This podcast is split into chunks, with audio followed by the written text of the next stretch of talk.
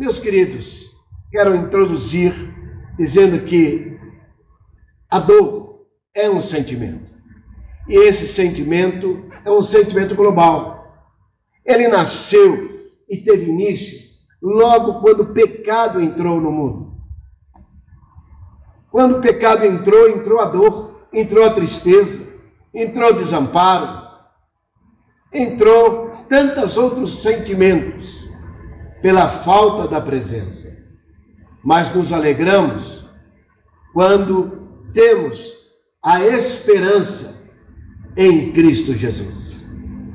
Posso pensar em Maria e José quando estão indo buscar um lugar para poder estar dando a luz a Jesus. Não encontram lugar algum e encontram uma manjedoura, um lugar aonde torna aquele lugar uma manjedoura ganha um novo significado. A presença ganha um significado aonde o mundo inteiro olha e pensa em manjedoura e pensa no nascimento da nossa esperança, Jesus Cristo. A cruz é um símbolo bastante importante e na cruz continua também a mais sublime e o mais sublime transcendente símbolo que nos remete a levar sobre ela toda a nossa dor e Jesus levou essa sua dor, a minha dor. O meu sentimento de desamparo, que causa em mim sentimento de não pertença, agora, conectado em Cristo, me sinto pertencente e nele a minha dor se esvaira. Vemos a dor como uma expressão muito profunda. No livro de Lucas, capítulo 22, verso 39, 46. Diz assim: Como de costume, Jesus foi para o Monte das Oliveiras e os seus discípulos o seguiam. E chegando ao lugar, ele lhes disse: Orem para que vocês não caiam em tentação. Ele se afastou deles e a pequena distância, e ajoelhou-se e começou a orar. E disse Pai, se queres, afasta de mim esse cálice. Contudo, não seja feita a minha vontade, mas a tua. Apareceu-lhe então um anjo do céu que o fortalecia. Estando angustiado, ele orou e ainda mais intensamente. E o suor era como gotas de sangue que caíam ao chão. E quando se levantou da oração e voltou aos discípulos, encontrou-os dormindo, dominados pela tristeza Acho que tem que destacar isso. Dominado pela tristeza. Quando a dor, o sentimento de insegurança vem, há tristeza, sentimentos de tristeza. E por esta, e porque estão dormindo, disse ele. Levantem-se e orem para que vocês não caiam em tentação. Jesus estava no Getsemane. O que significa isso? Lagar. Lagar é como um grande tan tanque de azeite. O Getsemane era um jardim onde Jesus e os seus discípulos gostavam de se reunir ali. Também foi um lugar onde Jesus orou antes de ser preso. O jardim do Getsemane era um olival, um monte de oliveiras, pertinho da cidade de Jerusalém. Quando eu estive em Israel, eu tive o privilégio de estar nesse jardim. Jesus e os seus discípulos gostavam de se reunir nesse lugar. E depois da última ceia, Jesus foi para Getsemane para orar com os seus discípulos e se preparando ali para o sofrimento que estava prestes a suportar. A dor era tão grande que estava já se sentindo, estava ali no momento de dor muito forte, uma dor não só física, pelo tônus muscular enrijecido, mas estava uma dor da alma, uma dor que vinha em seu coração, na sua mente,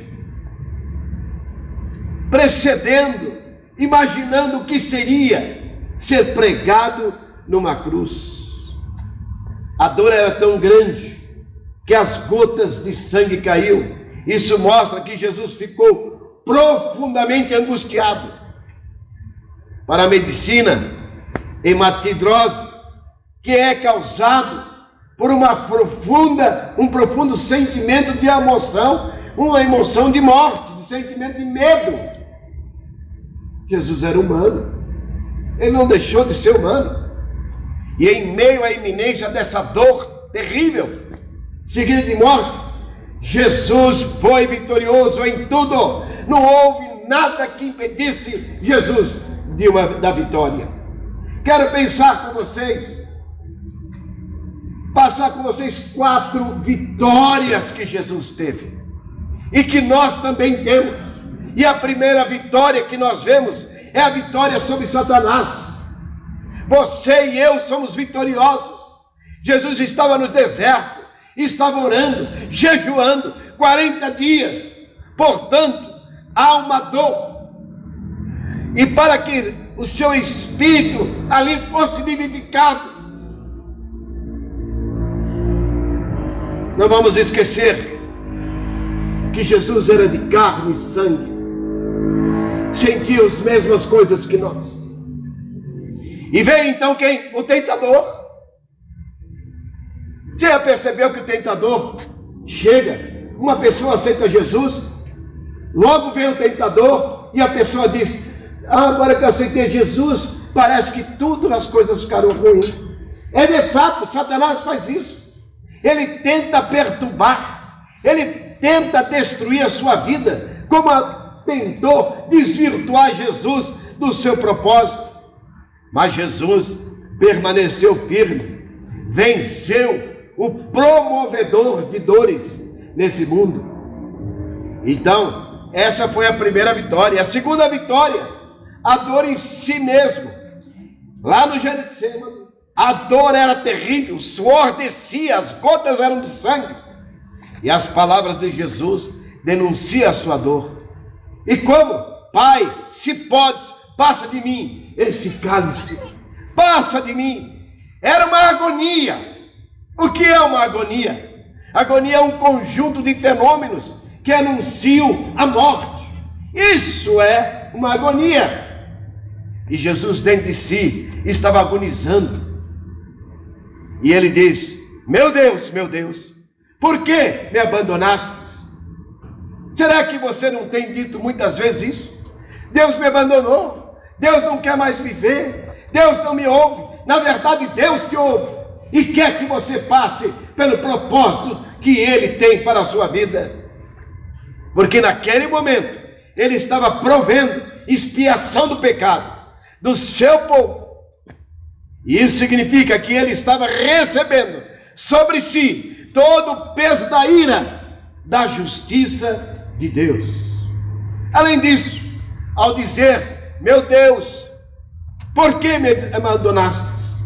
Jesus estava cumprindo as Escrituras. Quando nós olhamos lá para Salmos, no capítulo 22, diz assim: nesses, é, é, Eloí, Eloí, lama sabatani. Essa estrofe, no capítulo 22 de Salmo 1, diz assim: Meu Deus, meu Deus, por que me abandonaste? Um salmo messiânico, por que está tão longe de, de salvar-me? Tão longe dos meus gritos de angústia? Será que ele estava? Não. O Senhor sempre está perto. E por quê?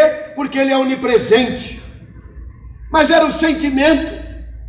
E muitas vezes, mesmo sabendo que Deus é onipresente, achamos que Ele não está presente. Mas Jesus venceu.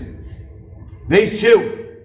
Suou, saiu daquele lugar e carregou a, a cruz até ser crucificado.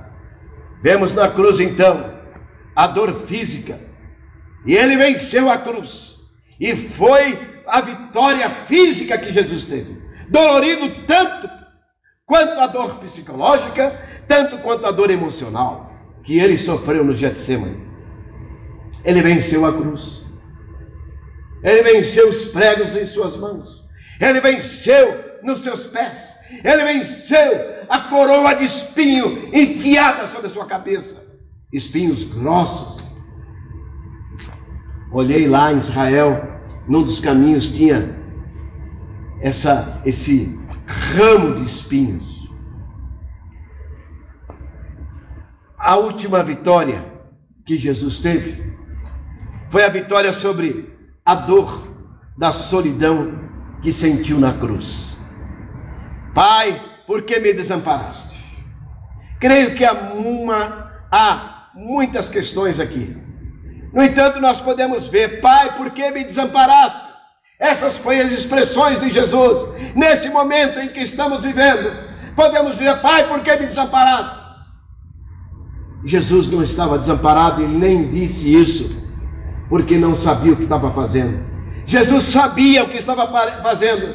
Por isso, a esperança, a esperança para o ferido, a esperança para esse Brasil, a esperança para essa igreja. Por quê? Porque passamos pela tribulação, mas da esperança. A esperança é gloriosa. A igreja deve viver a esperança para adquirir sempre a sua vitória. A esperança fala de bênçãos que nos esperam. O véu, além do véu, há esperança. Meus queridos, quando nós vemos em Eclesiastes capítulo 2, verso 12, verso 7, e a alma e o espírito deixarem esse corpo, e nós os crentes veremos face a face. Estaremos com ele. Há um ditado que diz: a esperança é a última que morre. Na verdade, para nós, que temos uma viva esperança. Os crentes em Jesus Cristo, você nunca morre a esperança de um crente, porque a esperança de um crente ela é viva. A esperança dessa frase é humanista, mas nós somos criacionistas, e porque cremos em Deus? E no seu poder, entendemos que a nossa esperança é viva. Ela não nasceu de uma retórica humana, mas veio do Pai. Diz assim o texto, um outro aspecto que eu quero abordar: a bênção dos que têm a esperança em Cristo. Diz o texto de 1 Pedro, capítulo 1, verso 3 a 5: Bendito Deus do, e Pai do nosso Senhor Jesus Cristo, que, segundo a sua muita misericórdia, nos regenerou para a sua viva esperança. Viva esperança não é uma esperança de que você está esperando algum, o vizinho chegar em sua casa. Não! A esperança que nós temos é viva, porque o que está em nós é vivo, é Deus Todo-Poderoso. Jesus diz: Eu sou o caminho, a verdade e a vida. A esperança é aquela que traz uma alegria profunda. Jamais o som da esperança deveria sair das nossas vidas. Jamais. Ela está conectada com o nosso espírito. É a voz de Deus que fala ao nosso coração.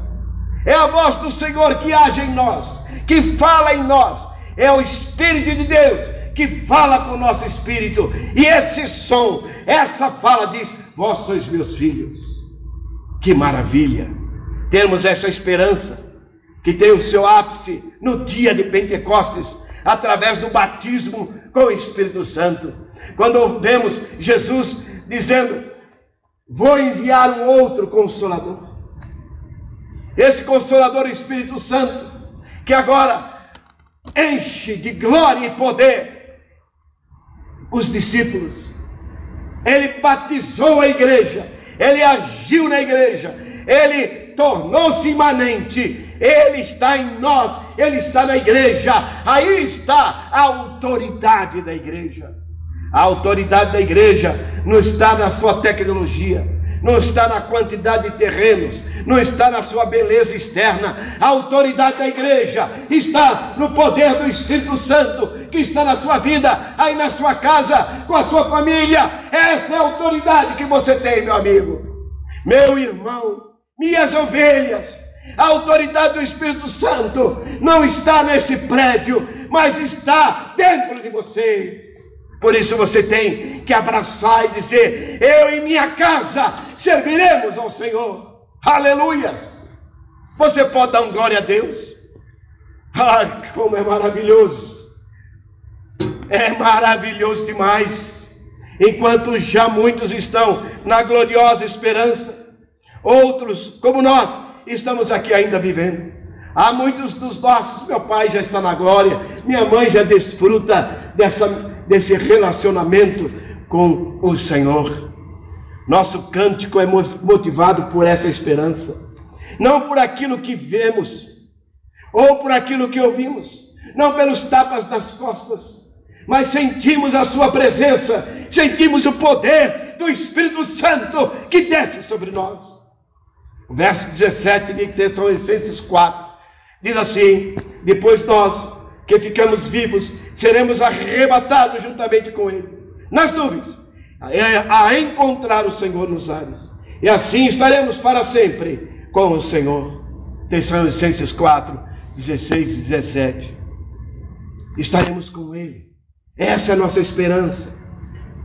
A esperança em Cristo incentiva o crente a uma santidade. A esperança em Cristo funciona como, vou colocar assim, como um detergente que remove gorduras. Olha o que acontece, diz o texto. 1 João 3,3. E qualquer que nele tem essa esperança, purifica-se a si mesmo. Por que purifica-se a si mesmo? Porque essa esperança está em Cristo. Ele é o ressurreto. Ele veio buscar e salvar o que se havia perdido. E quando a nossa esperança está em, nele, o texto, João vai dizer: e qualquer que nele tenha essa esperança, purifica-se a si mesmo, como também ele é puro. Nós nos tornamos puros e a nossa esperança nele mantém-nos puro e santo, porque ele é santo e você é santo. Bênção alcançada na cruz. Ele está, esta é a dádiva conquistada na cruz. Quando Cristo sente a ausência do Pai, mas manifesta a esperança. É essa manifestação da esperança. Ele é a esperança, Ele é o caminho, Ele é a verdade, Ele é a vida. Quem nos purifica, quem purifica a si mesmo, Ele nos purifica. Cristo, Cristo. Em, Efe, em Apocalipse 21, 27 e, e Efésios capítulo 5, vai mostrar que nós nenhum impuro, nenhum impuro herdará o reino de Deus. Por isso é importante você andar, viver em santidade, caminhar em santidade, porque Deus é santo. E aquele que está em Cristo é santo. Aleluia. Paulo queria que Timóteo fugisse dos desejos da carne, fugisse das injustiças e seguisse o quê? a justiça, a fé, o amor, a paz. Com aqueles de coração puro que invocam o Senhor. Toda a comunidade deve fazer isso. Toda a ágape deve viver isso.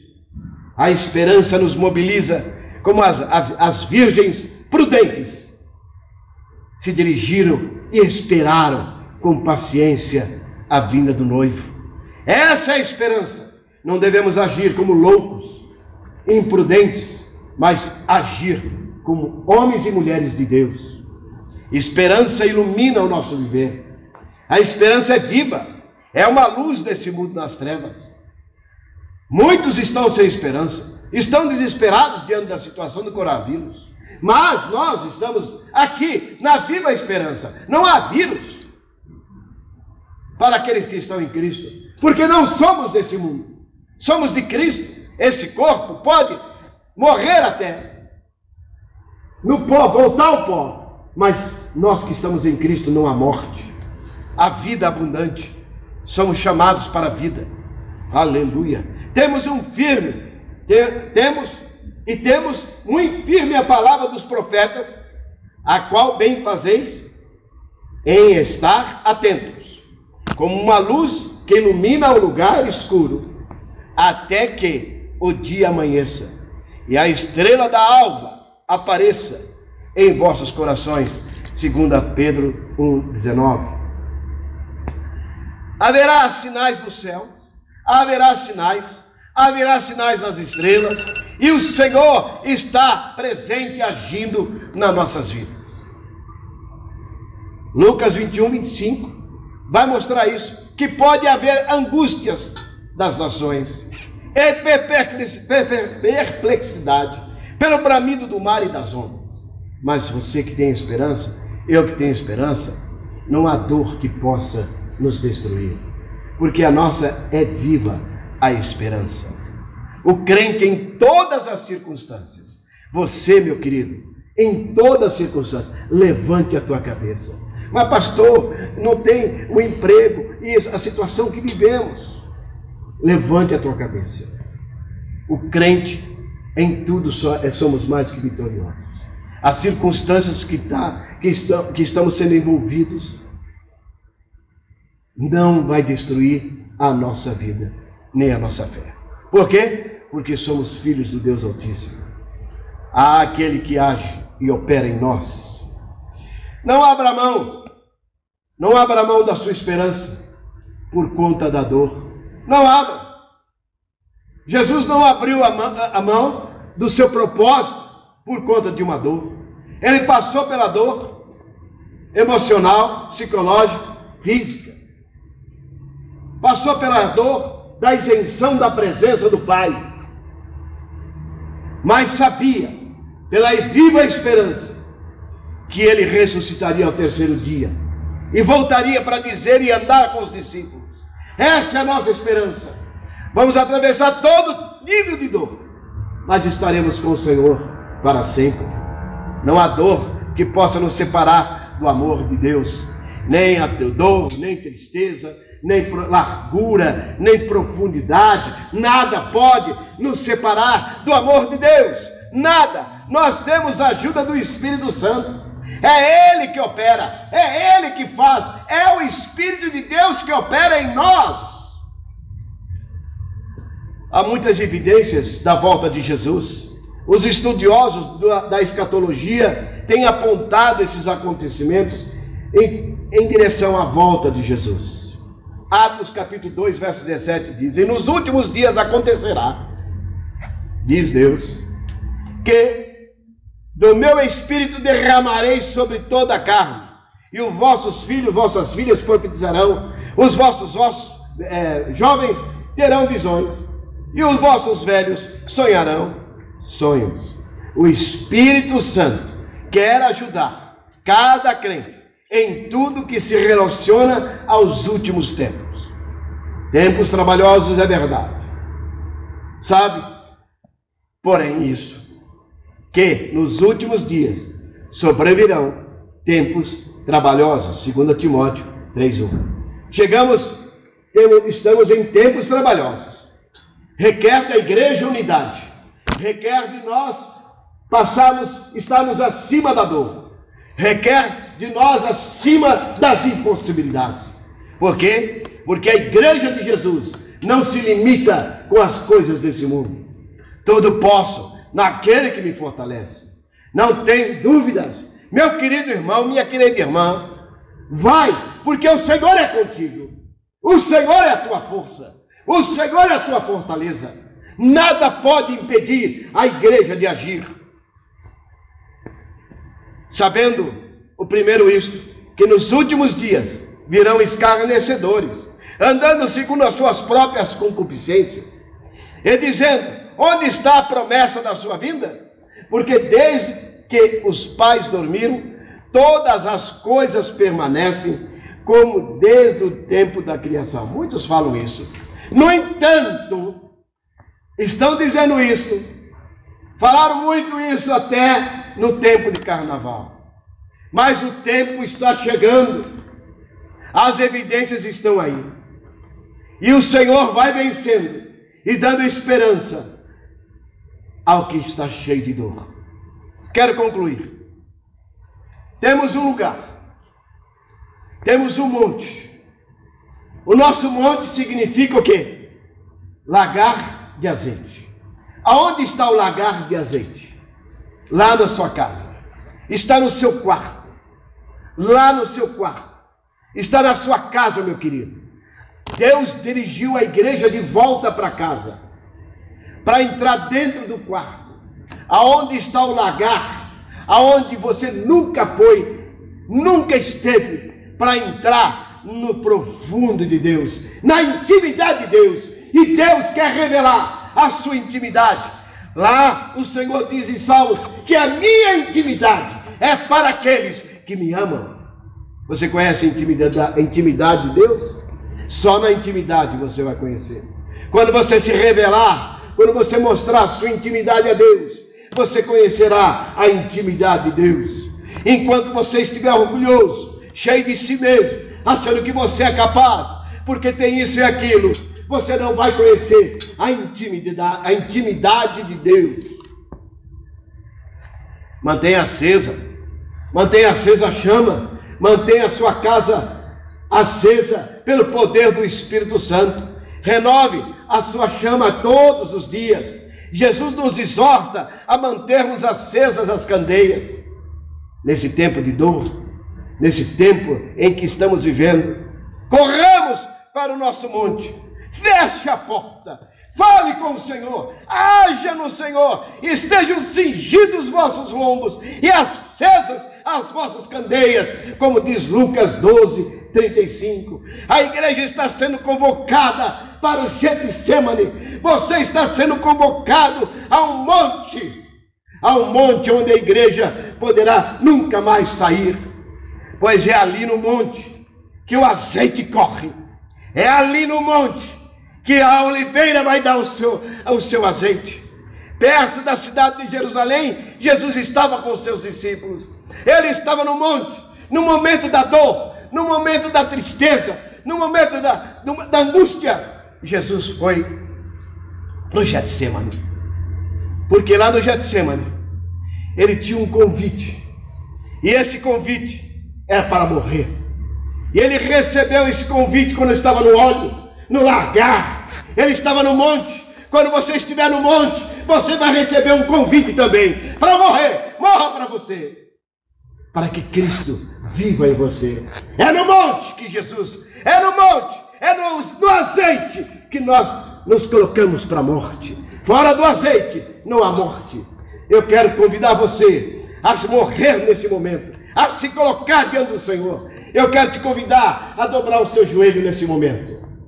Eu quero orar com você. Você que está em casa, dá as mãos para a sua família.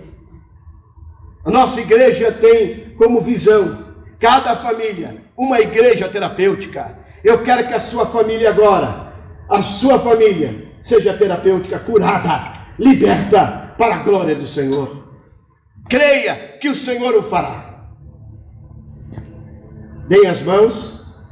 Estou dando tempo para você levantar, se organizar. Deem as mãos. Você que está me ouvindo, que não é da Igreja Batista Ágape, de uma igreja terapêutica, também te convido a dobrar o seu joelho, se você puder. Se não, levante a sua mão, numa expressão de fé, e o Senhor falará contigo, e agora o Senhor descerá sobre ti. Eu não sei aonde você está. Você pode ser um brasileiro que esteja no Japão ou em outro país.